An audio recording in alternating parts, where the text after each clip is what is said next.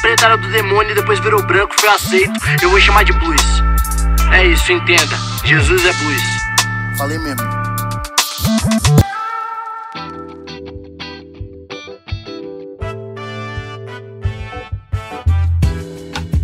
Salve, salve para você que morre de medo de ir pro inferno, né? Morre de medo de passar a eternidade toda num lugar de tortura e tormenta, sentada no colo do capeta. Para você que tem medo, né, de chegar no céu e ficar sabendo que o seu parente mais querido, seu filho, sua mãe, seu pai foi pro inferno, então você vai passar a vida toda no céu, mas a pessoa que você mais ama vai passar a eternidade toda sendo torturado. É, quando a gente põe dessa forma, né, a gente vê o quão absurdo e o quão ridículo é esse pensamento religioso. Nós criamos Deus em um torturador. Meu Deus do céu. Mas olha só, falando sobre inferno, até eu acho que a gente vai falar muito sobre isso no próximo episódio. No próximo episódio, vamos entrar no conceito de Hades, que está aqui no texto que nós estamos vendo, e você vai se surpreender, eu lhe garanto. Continuamos aqui, né? Opa, nem falei de mim, né? Eu sou o pastor João Paulo Berlofa, como se você não soubesse, né? E esse aqui é mais um episódio. Se eu não me engano, esse aqui é o de número 50, hein? Olha, chegamos aí em metade de uma centena. E vamos e vamos embora. Não estamos nem na metade aqui da, da caminhada.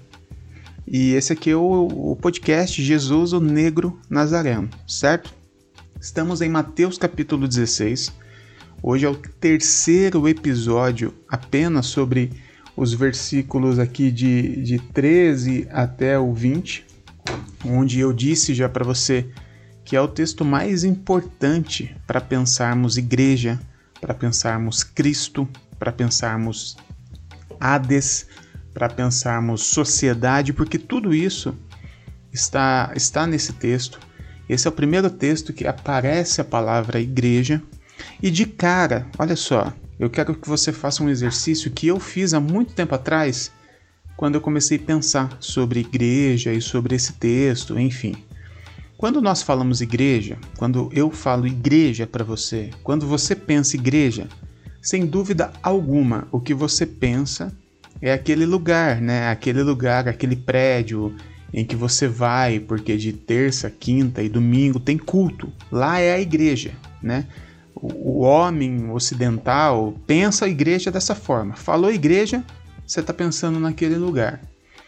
Agora, a primeira coisa que você precisa pensar é realmente o que significa a palavra igreja. O que ela significa? É, é, traduzindo essa palavra mesmo, o que isso significa? Talvez você já deve ter ouvido alguém falar que é chamados para fora.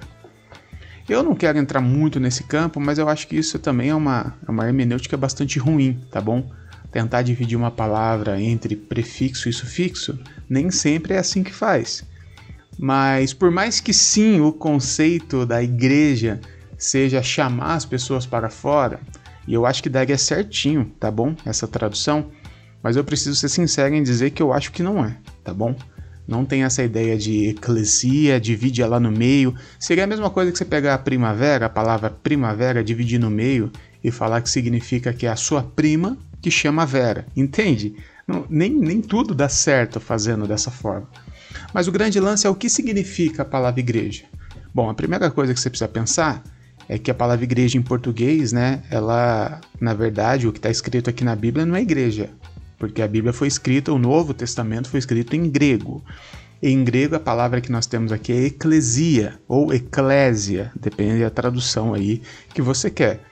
A eclesia aparece aqui, né? Jesus fala: sobre esta pedra eu edificarei a minha eclesia. Tá bom. Então, o que significa eclesia? A primeira pergunta que eu me fiz muito tempo atrás é: essa palavra, já que é a primeira vez que ela aparece na Bíblia, ela já existia e Jesus se apropria dela para falar sobre algo, ou Jesus inventa essa palavra? Sabe, tipo, Jesus queria começar esse movimento aí, e aí ele falou: preciso dar um nome. Que nome que eu vou dar? A Eclesia, sabe? Sabe quando o Chaves faz aquele desenho todo cabuloso pro professor Girafales? E aí o professor pergunta: mas o que, que é isso aqui? E ele fala: é uma chiforínfula. É tipo isso. Será que Jesus está inventando um termo aqui para falar sobre esse movimento que ele está iniciando? Essa é uma pergunta muito importante, porque se Jesus está inventando essa palavra, nós precisamos pensar a partir de agora, né, desse texto em diante, o que significa eclesia. Afinal, Jesus que inventou isso. Agora, se essa palavra já existia, nós precisamos pensar o que essa palavra representava. E respondendo essa pergunta, essa palavra já existia sim, eclésia, ela já existia. É uma palavra grega, é um termo grego, é um conceito grego. Vamos lembrar que os gregos eles são os pais da polis, né, do pensamento como cidade, do pensamento como sociedade, do pensamento coletivo. Eles começaram esse movimento de vamos pensar juntos sobre a sociedade que nós vivemos. E para pensar juntos, eles construíram o que eles chamam de eclesia, que traduzindo, talvez uma tradução mais próxima seja a assembleia, né? uma assembleia. E quando você pensa em assembleia, falando em eclesia, a igreja, provavelmente você pensa na Assembleia de Deus, né? na Assembleia dos Santos. Agora, eu quero que você pense que essa palavra, eclesia, significa assembleia no sentido de ajuntamento. Um ajuntamento de pessoas para pensar e deliberar algo. Sabe, a Assembleia, Assem, Assembleia, certinho. A Assembleia Legislativa é uma eclesia. Todo lugar que houver uma reunião de pessoas para pensar algo sobre a sociedade é uma eclésia, é uma eclesia. Todo o ajuntamento de pessoas, você tem que, tem que prestar bastante atenção nisso. Todo ajuntamento de pessoas que tenha esse fim. Qual fim? pensar o bem comum. Tá bom? Senão, assim, olha, cinema não é eclesia, tem ajuntamento de pessoas, mas é outra, é outros 500, tá bom? Show não é eclesia, ok? Eclesia tem um fim muito específico, é quando as pessoas se juntam para pensar o bem comum. Isso aqui já quebra muito da nossa ideia de igreja. Porque o que é igreja para nós quando você pensa igreja? aquele lugar onde a gente vai para porque tem culto, né, de terça, quinta e domingo. Agora, eclesia não é lugar de fazer culto. O lugar de fazer culto era na sinagoga. Era no templo, nos templos, né, porque haviam dois templos, não sei se você sabe, mas haviam dois templos por causa lá do, do rompimento que teve entre os reinos 400, 500 anos antes de Cristo. Havia um templo em Jerusalém e um templo em Samaria por isso que a samaritana pergunta para Jesus aonde é que nós devemos adorar. Lembra dessa conversa? Porque havia o templo de Samaria e o templo de Jerusalém. O templo era tipo uma igrejona, né? É, é, é a igreja central da parada. E havia as igrejinhas, né? Que são as sinagogas.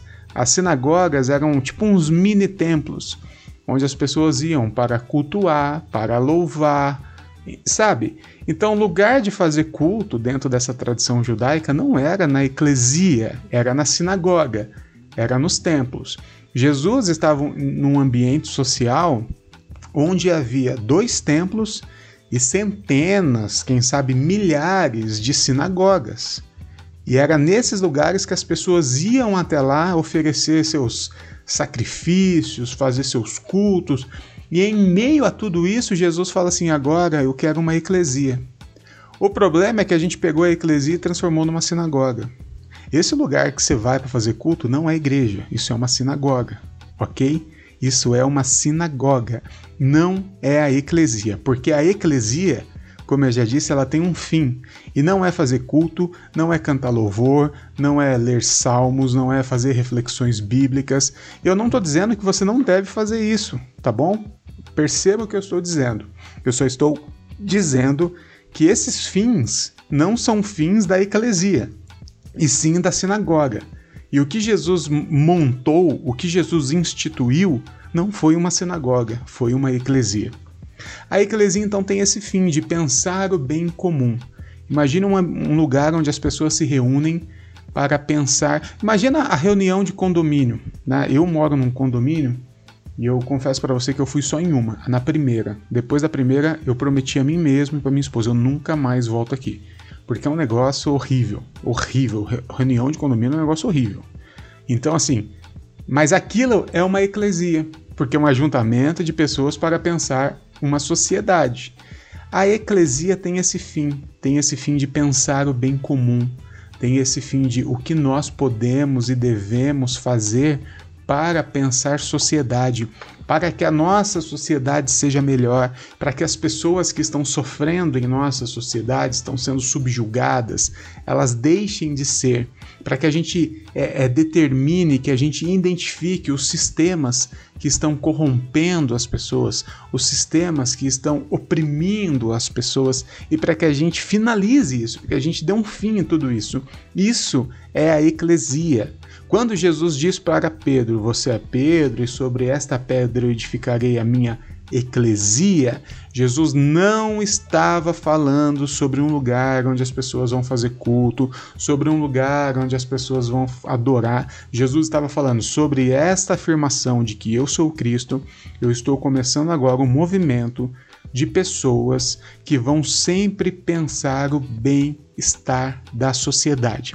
E talvez você pense assim, pô, João, mas assim, já existia a eclesia. Por que, que Jesus fala agora a minha eclesia?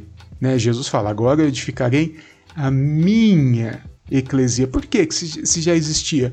O que Jesus está sugerindo é que essas pessoas, a eclesia, elas vão sim pensar o bem comum, elas vão ser uma eclesia na sua essência, mas a partir da ótica do Cristo, não a partir da ótica grega, não a partir da ótica é, do Bolsonaro, não a partir da ótica do PT, não, não. A, a eclesia ela tem uma agenda própria, que não é um fim partidário, não é um fim, eu ia falar não é um fim político, mas é, é um fim político, mas não um fim partidário ela tem uma ótica, ela tem uma forma de pensar sociedade. E qual é? É a do Cristo. Por isso que a eclesia ela não pode é, fechar com o Estado. Se o Estado for meritocrata, a eclesia tem uma forma única de pensar. Se o Estado for armamentista, a eclesia tem uma forma sobre, de pensar sobre isso. Se o Estado for é, não for laico, a eclesia tem que pensar sobre isso, entende? Então Jesus dá essa ideia. Agora eu vou reunir a minha eclesia, pessoas que a partir da minha cosmovisão vão pensar o bem comum da sociedade. Gente, eu vou ficando por aqui e amanhã eu te garanto que tudo vai fazer sentido e você vai entender por que, que a eclesia tem que ir para o inferno. Afinal, as portas do inferno não prevalecem sobre a eclesia. Eu fico por aqui, me segue lá no Instagram, tá bom? Arroba Pastor